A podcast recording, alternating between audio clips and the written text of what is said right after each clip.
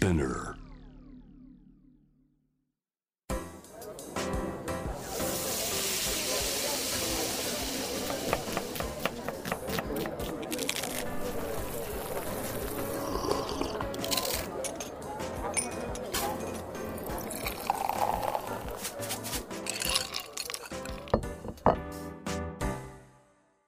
味な副音声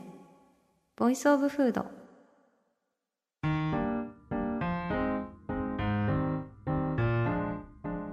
フェの決意。スープの思惑。ショートケーキの胸の内。音楽のライナーノーツみたいに。美術館の音声ガイドみたいに。食べ物の声が。聞こえたら。ご飯はきっと美味しくなる。かもしれない味な副音声。もっと味わっていきたいすべての人へ。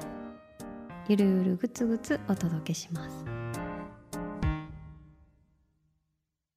平野咲子ポッドキャスト味な副音声始まりました。この番組では365日食べ物のことしか考えていない食欲のしもべことフードエッセイスト平野咲子が毎回テーマに上がるフードについて時にゲストを交えて熱く語る番組です。この番組を聞けばその食べ物がもっと美味しくなったりもっと魅力に気づけたりもっと知りたくなるそんなきっかけをお届けできたらいいなと思います。ご飯を食べながらでもちょっとした作業のお供でも移動中なんかにもぜひふらりと聞いてもらえたらいいなというふうに思います。さて第1回目のテーマは定食です。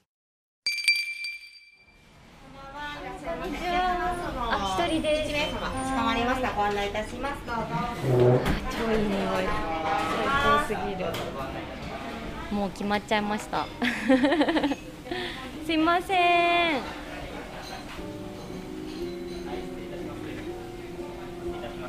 えー、とじゃあ白タンセットのはい3枚の方で。はい。以上で。はい。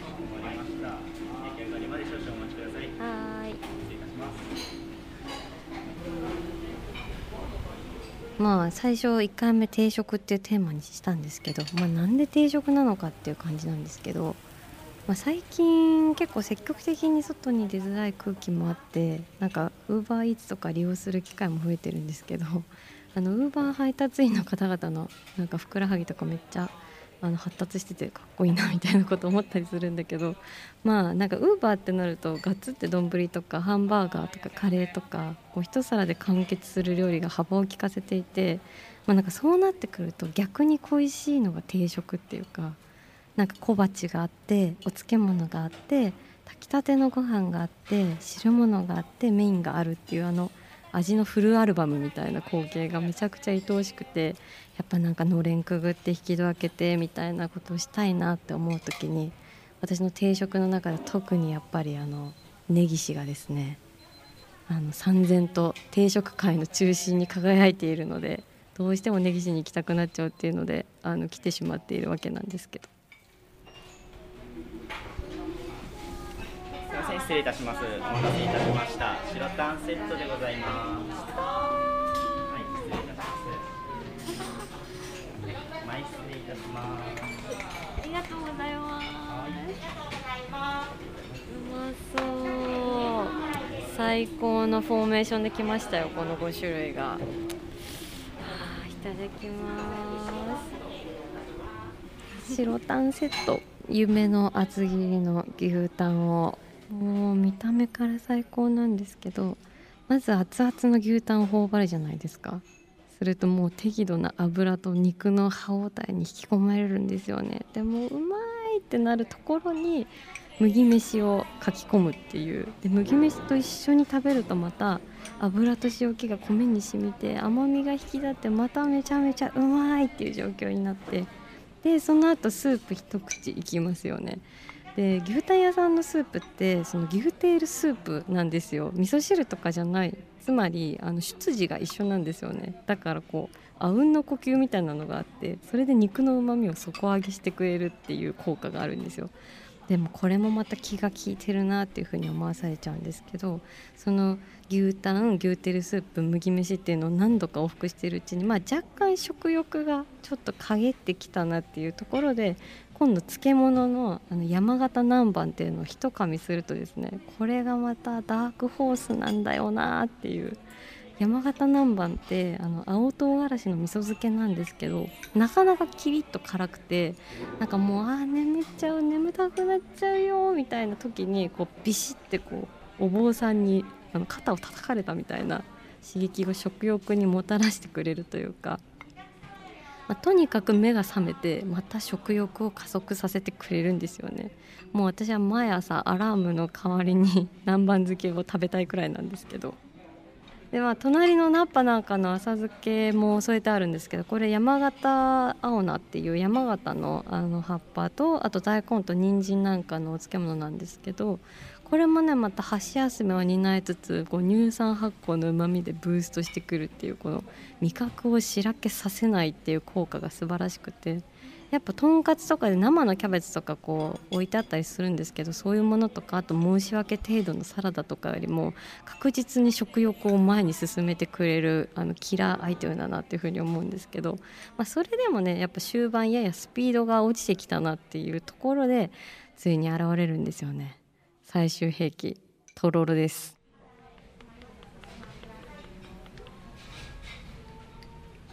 牛タンって唯一欠点あるとすると、まあ、噛み応えありすぎて逆に顎が疲れるっていうところだと思うんですけどもうとろろさえそこにいてくれればもう一緒に書き込みさえすればもうとろろが良き潤滑油となってもうスルスルスルスル胃袋に落ちていくっていうもうこうなったらねもう食欲の永久期間というかもう私は 牛タン定食を食べるマシーンと化すって感じなんですけどもうとろろ麦飯牛タンあと南蛮漬けって行き来するうちにもうあっという間に定食の皿がね空っぽになっちゃってでまあ最後にテールスープの中にこう梅干しみたいにポツンって牛テールが浮いてるんですけど、まあ、それをちょっとデザート感覚で食べるっていうところでフィニッシュですね。もう寂しい切ないでも美しいみたいなもう皿が空っぽの状態になっているのが私は見るのが、まあ、見るっていうか拝んでるって感じなんですけど そういう状態がめちゃくちゃ好きです。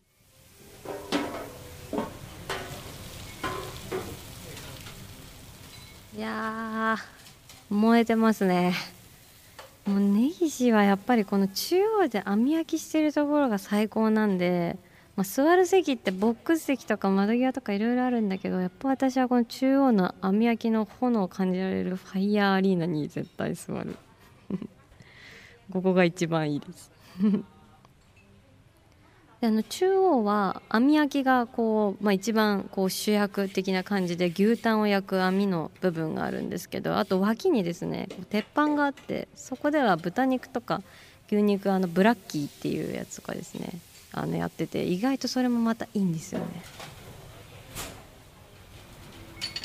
まあ、あの牛タン定食ほど完成された定食他にないんじゃないかなと思ってあるならプレゼンしてくれって思ってくるくらいなんですけど、まあ、定食って基本主菜副菜汁物漬物ご飯の5点が、ま、バランスよく配されて一度に提供される食事形態という感じなんですけどやっぱその中で一番重要なのはチームワークだなと思っていて、まあ、ワンチームというかだからなんかそれぞれの食材がそれぞれの持ち場でなんか全体の調和を意識しながら実力を発揮してほしいんですよね。だからなんか逆に自分さえ良ければいいとか自分は優れているから後のことは知らないみたいなここの態度っていうのは定食ではあんまり認められたものではないなというふうに思っていて。つまりなんかこうもし誰かが不調なら他がフォローに回って全体の満足感を担保していくみたいななんかそういうバランス感みたいなのを私は求めていてそれが根岸の牛タン定食にはあるっていうふうに思ってるんです。味な副音声ボイスオブフード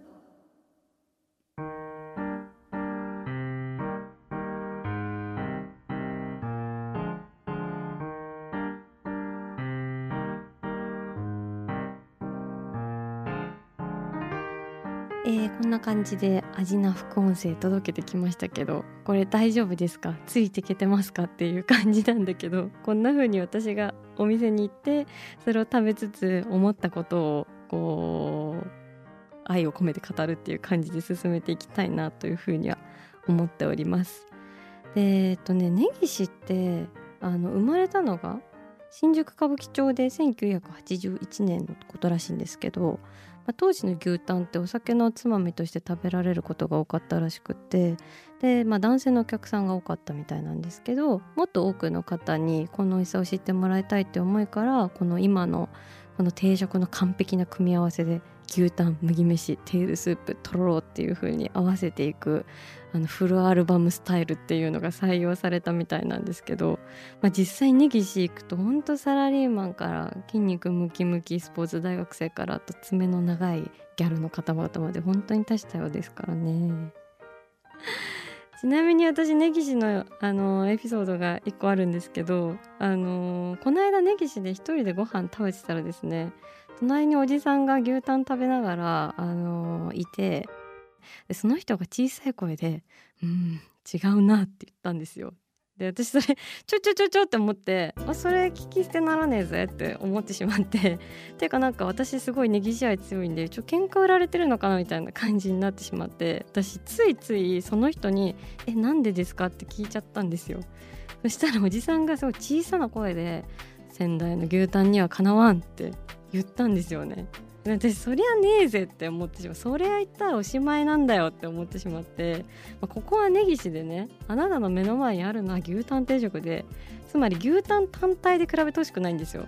やっぱこうね牛タン定食っていうセットでこそ発揮する価値っていうものがあるわけでそりゃ素材至上主義的に考えたら、まあ、もっと美味しい牛タン定食ってこのようにあると思うんですけどこう今食べてるのは定食でありやっぱチームワークで見るっていうのが大事だなとでも一人一人のねスター性に頼ることなくこの全体の調和として輝くこう箱で押していくっていう視点を、まあ、それこそが定食の醍醐味だなっていうのを伝えたかったんですけどさすがにそれちょっと言い出すとやばい客に出てまた根岸出禁になっちゃうの辛いんであそうなんですねっていうのでちょっとこらえたんですけど今言いたかったっていう。そう調和こそ価値があるっていうのが根岸なんですよ。あとまあ根岸だけじゃないですよね。世の中いろんな定食屋さんあってもちろん、あのーチェーンで言うと私いろいろ好きな定食屋さんもあって例えばやっぱ大戸屋さんとか頭一つ抜きに出てるなっていう感じはありますね。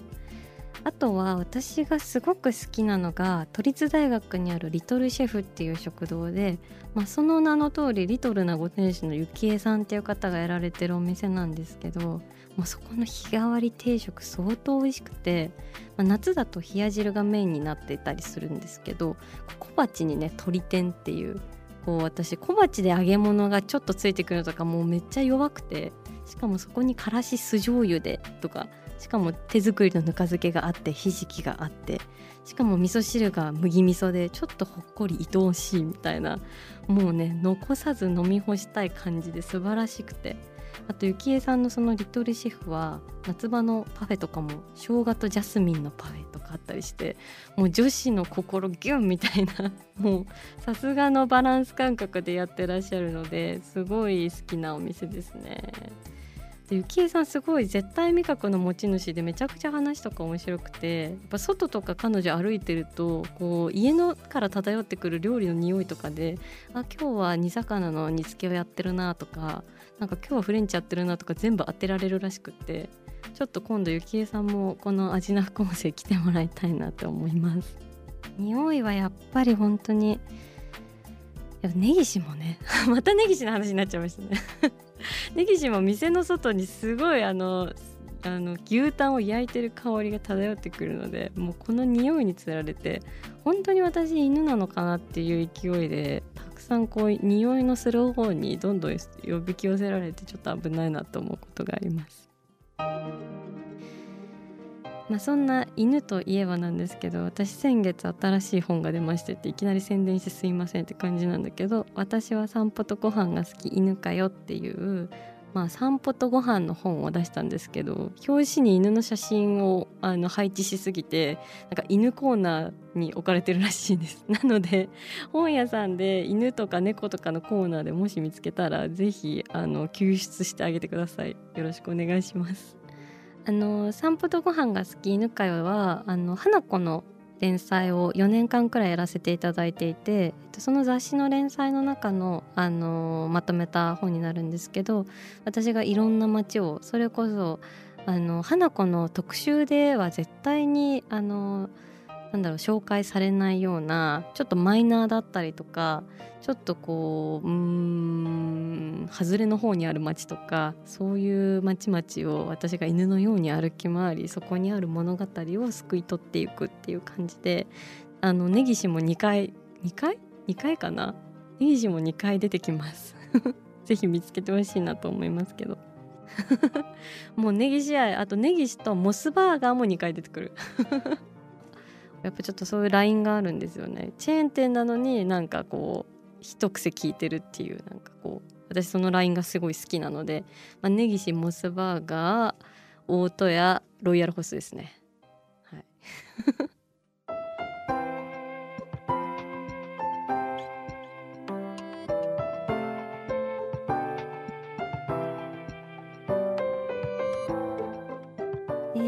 けで今日は定食でまるまるお聞きいただきましたがこんな感じで大丈夫なんでしょうか？合ってんのかな？なんかこれでいいのかなって感じなんですけど、まあ、もうちょっとね最近の食のニュースとか他にもいろいろ聞きたいことがあれば是非いろんなご意見もお寄せいただきたいなと思いつつですが、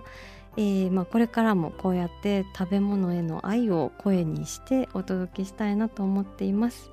それではまた次の味な副音声でお会いしましょう。あお腹すいた平野咲子でした。